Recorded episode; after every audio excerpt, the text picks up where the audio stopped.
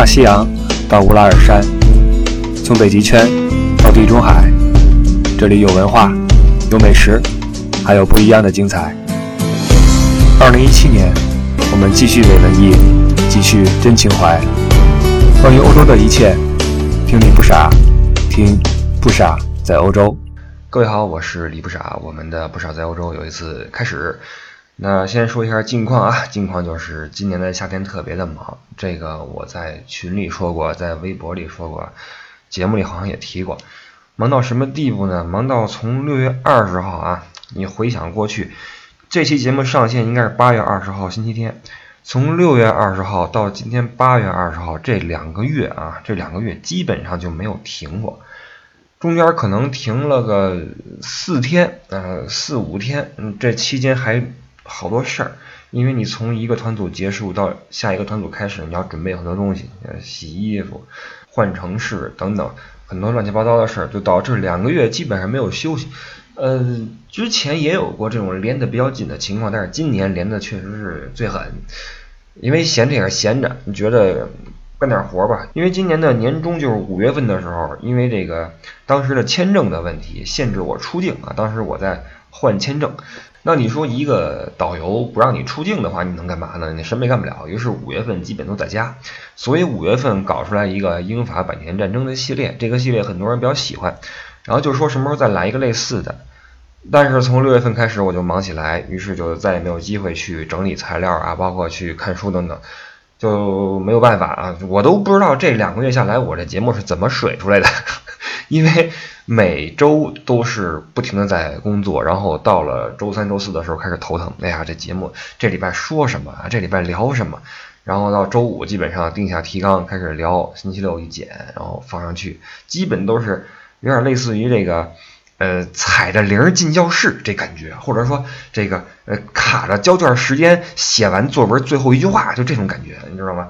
就觉得很紧张，很紧张。这种情况下，节目的质量你可想而知不会说很高啊。我这咱们心里也知道，所以说在微博里我说了，说咱们这个在夏天啊失去的江山，在冬天慢慢找不回来啊。到冬天的话，团组就不会那么多了，或者说再有团的话。嗯，哥们儿准备放一放了啊，放一放了，给自己放个假，呃，好好看看书，给大家再说几期好玩的大的历史出来，好吧？那最近呢，就让我再水几期啊，水几期。这个团组是八月二十三号结束，从六月二十到八月二十三，基本上这个一个大的旺季算是给忙过去了啊。只不过从八月三十号起又要开始忙，八月三十号到九月八号，完了九月中又有一个，九月底又有一个。当然，九月底那是我自己组的。九月底那个是找了几个听友出来组了一个乐游二零一七，这个路线以及活动的性质在群里面已经说了哈。咱们这个群啊，因为呃喜马拉雅的听众是大多数啊，群里面的听友是少数啊，所以如果您想跟其他的听友交流也好。呃，扯闲篇儿也好，或者说关注一下我之后组织这个团组也好，您可以入群来了解情况。入群很简单啊，这个加群主的微信 e d d i e 零六幺五 c h u 就可以入群 e d d i e 零六幺五 c h u。目前的情况是咱们有七个群啊，七个群，每个群里面大约有二三百个人，没事儿聊着乐呵着啊，这个挺有意思。前两天还有群友问我是不是度假去了，因为我在群里边发个小视频啊，没事我会把那个身边的一些小视频往群里发或者照片什么的，看我在那划船呢，问我是不是度假呢？快别闹了，我我这是带团呢，因为团组的活动内容也很多样嘛，有的时候划船，有的时候去爬山，有的时候怎么样啊，都发了照片了。最近是完全别说度假了，连自己的休息时间都没有了啊，这个确实是没办法。当然我不是在叫苦啊，因为这行的话。嗯，说实话，到了冬天的话还是很爽的，你可以休息一个月、两个月，这是一个非常好的一个便利条件。所以咱们说一说近况，只是告诉各位啊，一我没在度假啊，二确实是特别忙，所以群里面聊的比较少，节目呢硬料也不是很多啊，没关系，咱们到了冬天再慢慢往回找吧啊，往回找吧。那今天说什么？今天主题咱们说一说旅游攻略这个事儿，因为前一段时间吧。有一篇文章特别火，就叫做《中国人你拿着攻略去旅游的样子很蠢》，好像是叫这个名儿吧。呃，说的是一个姐们儿，那姐们儿是拿着攻略去斯里兰卡去旅游去了，结果非常不爽啊，一路下来可能光生气了，于是写了一篇这个 战斗檄文啊，意思就是说这个这攻略骗人啊，这个拿攻略旅游就是就是蠢啊。当然了，他骂的也是自己，就是我干嘛要犯这个傻，就这个意思。然后这篇文章。当时特别火，我记得很多人都在转。我看了之后有点感触，因为身为一个旅游业从业者，那跟这个旅游跟攻略也是脱不开干系。所以今儿咱们就聊聊这个主题啊，聊聊这个攻略这个事儿。那首先是那篇文章啊，多少我觉得可能夸张了点儿，没有那么离谱，因为他在里面说了一些这个。中国游客每人拿一摞 A4 纸，然后找景点儿，那个那感觉。说实话，我在旅游这个第一线跑了这么些年，我还没怎么见过这样的中国游客，还是没有过。当然，也可能因为我去的地儿比较俗啊。你比如说，在这个德国、法国，在巴黎什么的，可能人用不着攻略，可能他去那地儿，斯里兰卡或者说什么自由行去个蛮荒的地方，可能才需要攻略，也有这种可能性啊。只不过随着旅游越来越成为了一个我们的家常便饭啊，那。呃，找攻略、做攻略这个事儿也是成为了我们的呃一个必备技能吧，一个日常需要。包括我啊，我去一些没去过的地儿的时候，也会习惯性的看一看有没有谁写点攻略出来什么的。但是这个这个东西呢，我觉得有一个问题所在是什么呢？就是大多数写攻略的人呀，他都没有明白真正要看攻略的人他要的是什么。他不知道看攻略的人的需求点在什么地方，就导致很多攻略看了之后，你觉得就瞎掰，特别浪费时间。比如说啊，就这所谓的攻略啊，所谓攻略分好几种，这个比如说其中一种是那日记类的，什么意思呢？就是从这旅游恨不得从准备开始，从诞生这个想法开始。我那天我跟我媳妇儿啊，突然一想，哎，这么多年没有出去过了。正好什么赶上什么什么，恰好又怎么怎么着，正好又怎么怎么着，于是我们决定去哪儿玩一趟吧。哎，有了这个想法之后，我们决定，哎，这个这个看机票，我们去这个找旅行社，我们怎么着？他就是事无巨细的给你往上码，你知道吗？很多攻略他是。他从这个这个最最开始，恨不得从这个呃宇宙爆炸给你写起，你知道吗？比如说这个啊，我们去旅游第一天，当时是啊，我们这个。二叔开车送我们去的机场啊，一路上走的是，比如说走的是二环路啊，或者走的是四环路，然后走的是那个那个高速。当时那个，哎呀，车子因为不太好，有点颠簸，导致我们有点晕车，这也给后来的这个坐飞机的不这个不舒适埋下伏笔。然后这个我们到机场之后，因为安检啊太过于怎么着，我又忘了把火机扔出去，导致怎么怎么样，差点误机啊。那个飞机的型号是什么什么什么？我呢坐在了靠窗的位置，因为怎怎么怎么样？而他呢，坐在了中间那个位置，但是坐在我们两个另外旁边那个人呢，他有狐臭，所以我们两个就一路上忍啊忍啊，导致吃饭也没吃好。说到吃饭呢，哎，我们坐的这个飞机哈是哪个哪个航空公司的饭是这样的。我们比较了一下，我要的是鸡肉，他要的是猪肉啊。鸡肉猪肉一比，我们觉得鸡肉更好一些哦。然后这个零食是这样的，相比起什么航空公司，这个飞机的零食好像更可口一些。总之啊，就完全完全都是这些东西。你就看，你如果是拿这个呃电脑看它那攻略啊，你这鼠标呀，滚轮都快滚出火星子来了，你知道吗？蹭蹭蹭往下翻，全是废话，蹭蹭蹭往下翻。滚轮都快坏了，你知道吗？滚轮都快坏了，还没开始旅行呢。这就是那种日记类的那种所谓的攻略，这不叫攻略，这个这叫这叫，哎，这叫国产电视剧，你知道吗？这国产电视剧就就写的你就是你就觉得这这你到底要说什么，你知道吗？到底要说什么？而且这样的攻略吧，它有一个问题，他要是从头到尾全都能给你记述的这么详实。也行啊，你当乐看也行，但是问题是，往往哈到了旅途一开始，你就会发现这个这个这个描写就开始，呃粗枝大叶了，嗯越说越平淡，越说越平淡，到最后虎头蛇尾，明显就是到后来写累了。就写累，他明显是这个想好好写，一开始这兴致很高，结果后来这个觉得有点累啊，又得编辑，又得去去查当时那个那个材料到底是去的哪儿啊。说实话，做攻略、写攻略不是个很容易的事儿啊，写攻略并不容易，你要去翻很多当时你记的笔记，因为你不能瞎写嘛。所以这个写到了这个需要详实的地方，需要去做功课的地方，就就就没劲了，就累了。所以越往后写的越潦草，最后就。虎头蛇尾就结束了，所以这个，嗯，凭着热情做事的人呀，容易把事儿做成这样。就是一开始觉得挺好。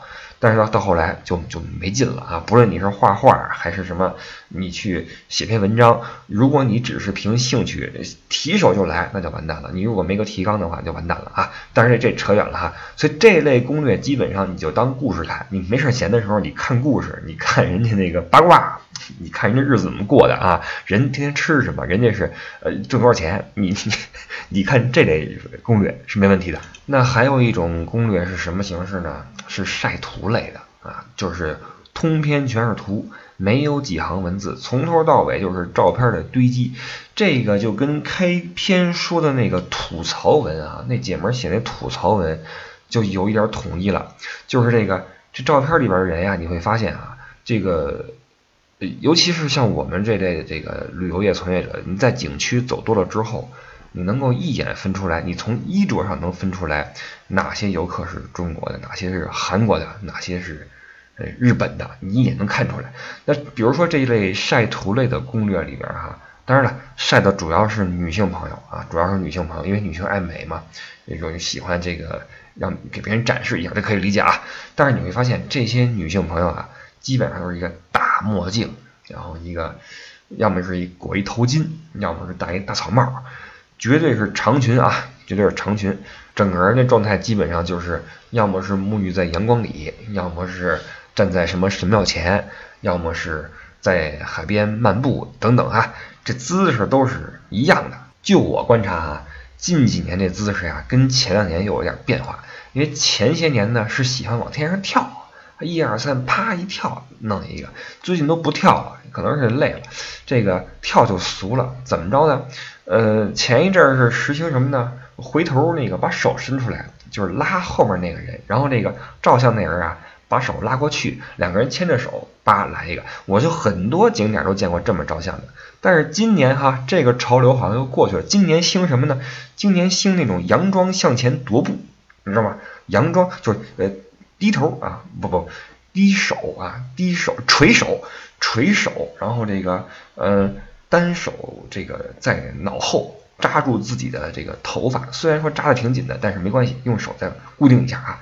手在脑后，低手啊不不垂手向前这个迈出一小步，好像在沉思中在漫步，这感觉这个呃姿势哈，一般应用在这个比如说海边儿或者什么开阔地啊，就是你眼前有一片开阔地的这么一个地方，经常被使用，一般都照背影啊，一般照背影。这是今年比较新的趋势哈，从跳到回头这个拉手到这个吹手，不知道明年有什么新趋势哈，不知道。所以每次看到这么照相的姑娘哈，我都心生感慨，就是这些姑娘啊，这身边的男友或者老公真是好老公，真是好男友，拿着单反任劳任怨的往地上跪，这个抬着头哈往上照那个仰角。要么就是四周那个找角度啊，这个不停的配合，因为这个在我看来啊，这这这这摆姿势这事儿挺不好意思的，你知道吗？在那个景点你摆一个，尤其是摆一个跟别人都一样的姿势，挺不好意思的。然后这些男友们也是不在乎的，也喝出去了，估计是也是估计也是没办法了啊，拿着相机咔咔咔照，的那是任劳任怨啊，特别的细心。哎呦，怎么说呢？让我觉得。还是自我提升的空间还是很多啊。那说回来，这类这个充斥着这类照片的攻略啊，基本上也可以忽略不计，因为它本身也没什么内容，都是图片的堆积啊，不停的。就算是景色，那你景色也被人挡了一半啊，一脑袋，然后你是一墨镜，一大帽子，对吧？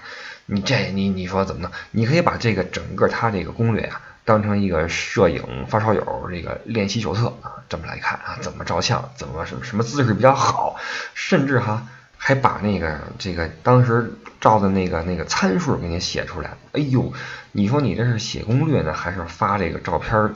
就就就怎么说呢？对吧？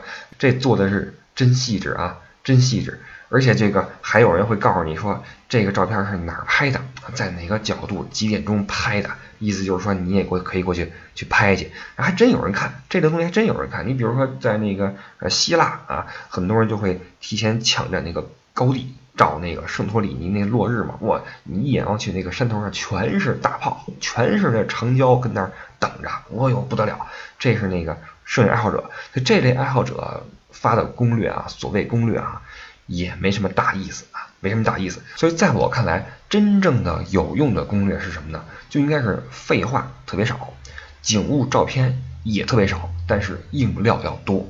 那些比如什么谁送的鸡，谁接的鸡，空姐长什么样，这些东西人家，反正我作为一个呃，我在找攻略的时候，我是不会去看这些东西的，我肯定不看这些东西，没人看，包括景物照片，那你说我去我也能看见，对吧？我去我也能照，我干嘛要看你呢？我干嘛要看你跟那蹦，跟那什么回头呢，对吧？没，也用不着。所以你如果你真的想分享东西的话，我更希望你分享点实用的信息。比如说啊，比如说你给翻译一个，比如说在法国的自动售票机上面的字样，你给我翻译出来。你告诉我怎么买票，或者你给我解释一把在某个地方买票应该怎么买。你比如说慕尼黑，前两天我在慕尼黑，我当时。呃，临时决定我要去去某个地方，当时把人散开了，我没事儿。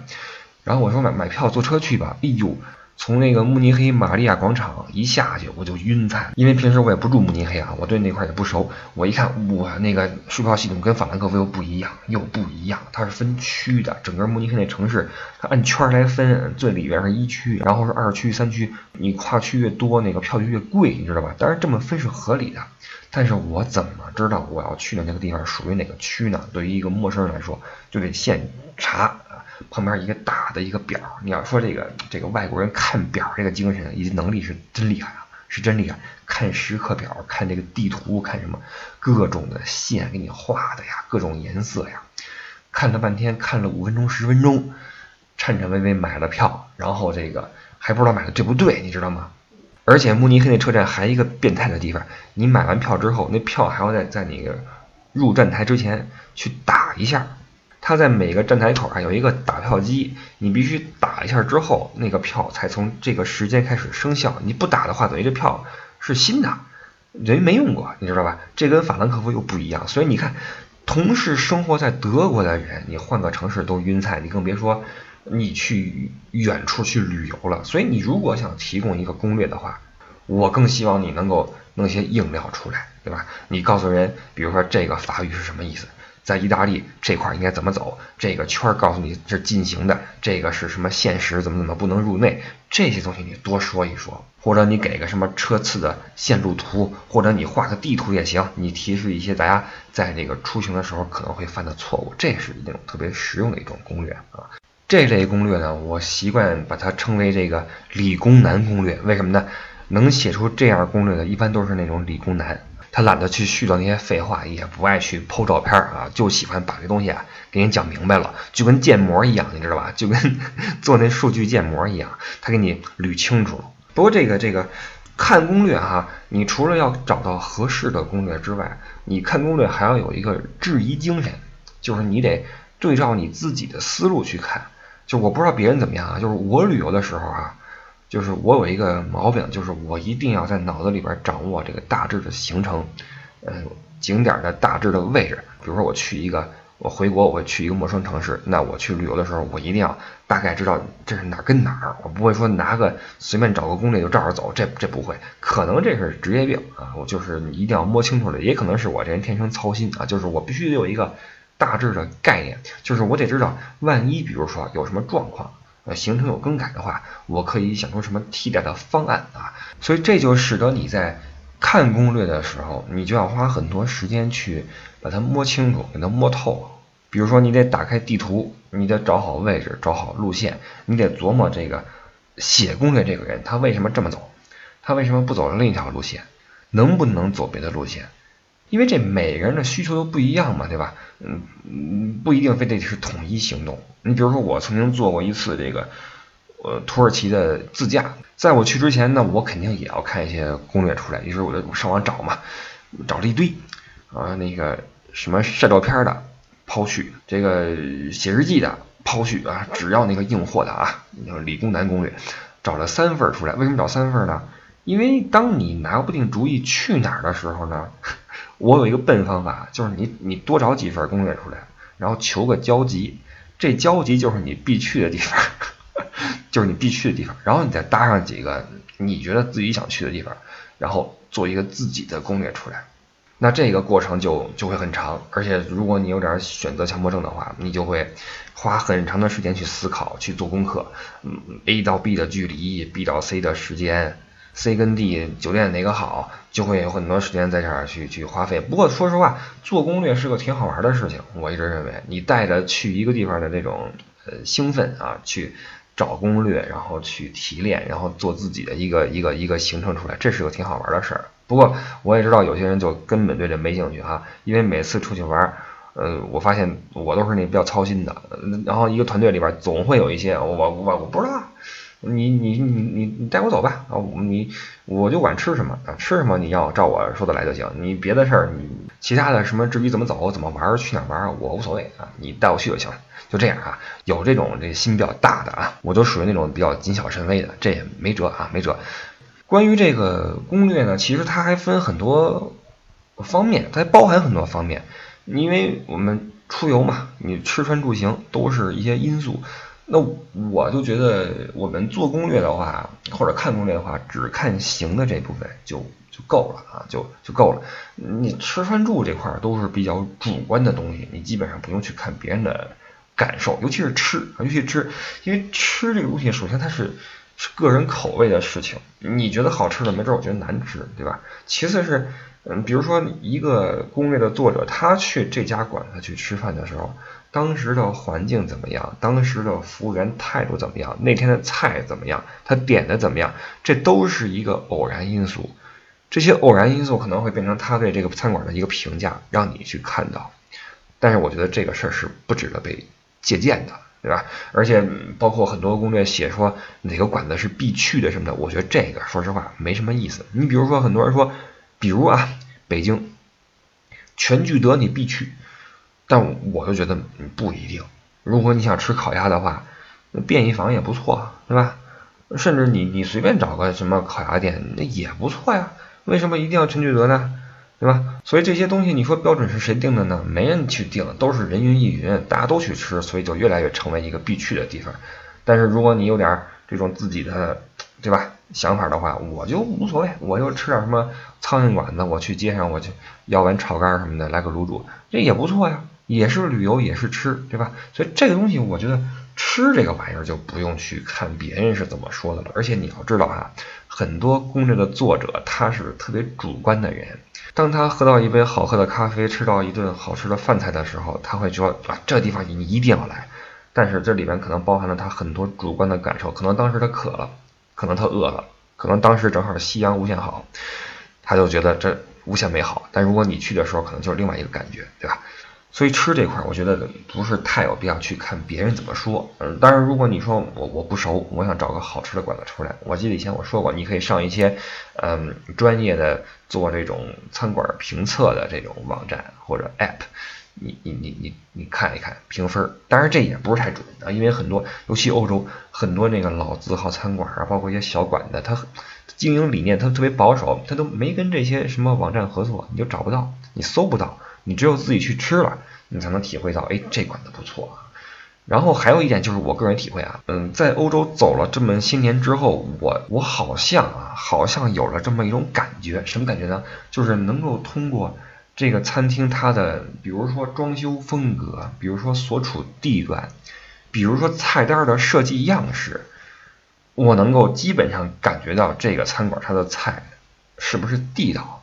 可能你觉得我这是吹牛啊，但是我总觉得好像我有一点这种感觉。我一看这餐馆的名字，看它这地段，看那装修，看那个里边服务员那个状态，你就能够哎有一个大体的感觉，就是这馆子做的菜是不是，比如说是不是老字号，嗯，是不是会让你失望，是不是够实惠。是不是能吃饱？是不是可能会给你一个惊喜啊？这些东西，当你走多了之后，我觉得可能你稍稍会有一些感觉，或者说你换个呃方法去想，你在国内，你在你的家乡，你是不是看一个馆子一眼，你就能觉得，哎，这家可能还行，或者说，哎，这个看起来就不行，对吧？这都是感觉。所以，呃，出来玩也是，你走多了，自然会有一些的这种所谓第六感出来哈。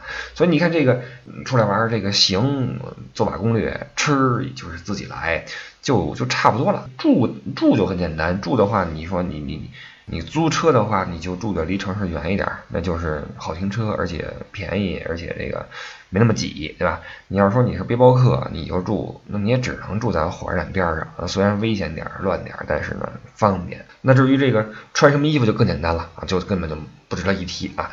嗯，不过我有一个建议是什么？就是如果你要去做一个攻略的话，你除了看那些网友的攻略之外，你首先要看的。是两件事，第一是那个城市的地图，你要把那个景点标出来，这是第一啊，这地图。第二就是看这个城市的当地旅游局的官方主页，这个你一定要看，因为上面给的都是最浅显、最直接的信息，这些信息绝对比你去翻别人的这个，要么像日记，要么像影集的这种攻略管用的多啊。这是我个人的感觉。当我去一个我没去过的地方的时候，我一定要先看一看他当地的旅游局的。官方主页它会写的很详细，包括一些什么，比如说租自行车什么的都会给你列出来。所以你与其直接去投奔那些可能不是很靠谱的攻略啊，或者说你要通过大量的筛选才能得到有用信息的攻略，呃，你与其去直接去找这东西，你不如先根据自己的需求，你相信一把自己的眼光和这个智商，是吧？你设计一把自己的路线，你想想你准备怎么。玩你自己的东西，而不是全盘去 copy 别人的路线啊。不过话说回来，这个一开始我说那文章，那姐们那文章啊，他把这些呃写攻略拿出来分享的人，以及用别人的攻略做参考的人，贬得有点狠。当然了，这个一切在网上爆红的文章啊，你注意，我们心里都要有个数，就是这类文章你别太当真，因为这类文章它有个特点，就是呃。其中一大部分啊都是极度的情绪化，而且作者会为了配合自己这种情绪，去把那种比较极端的事例拿出来做论证。所以这类文章你看上去里面槽点很多，喷得很过瘾，但是它实际上并不能够经得起推敲。尤其这篇文章，你看它那题目“中国人什么什么”，这这么商业化的题目，它它明摆着就是奔着去被转发而写的。说实话。这种题目直接让人想起什么？你不转对不起良心什么的。呃，看完之后四亿人都哭了，就这种东西。所以这里边的内容大家就就看个乐就就完了，也别那么当真。旅游嘛，本来你就是把你自己交给一段未知的旅程，对吧？你去体验不一样的这种不一样的人生。那如果说你这旅游的一路一切都尽如人意，那你说这还是人生吗？这是喜剧片，这不是人生，这不现实，对吧？那如果你在旅程中你遇到一些不如意，遇到一些意外，你说你是当场拍桌子跟人撕呀，还是回来写个文章嘲讽一顿呀，还是说你用其他的情绪去化解、去思考呢？那这是你自己的选择，是吧？那我觉得你你对旅程的态度，也是你对你自己人生的一个态度，因为有时候这这旅行跟生活是挂钩的。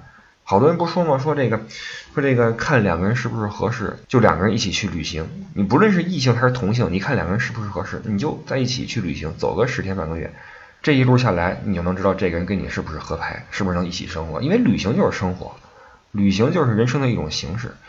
所以这个这个作为一个旅游业从业者哈，当然我不是我每次我一说这个旅游啊，说什么这好多人总是认为我是在拉广告什么的，别想那么多啊，我还是希望大家没事呢看看攻略啊，做做行程，旅旅游也挺好，对吧？那至于有些人说这个啊欧洲不安全呀，那个你看西班牙啊，对了，这个刚刚的事啊，西班牙又那个恐袭了，还有人问我说你对这事怎么看？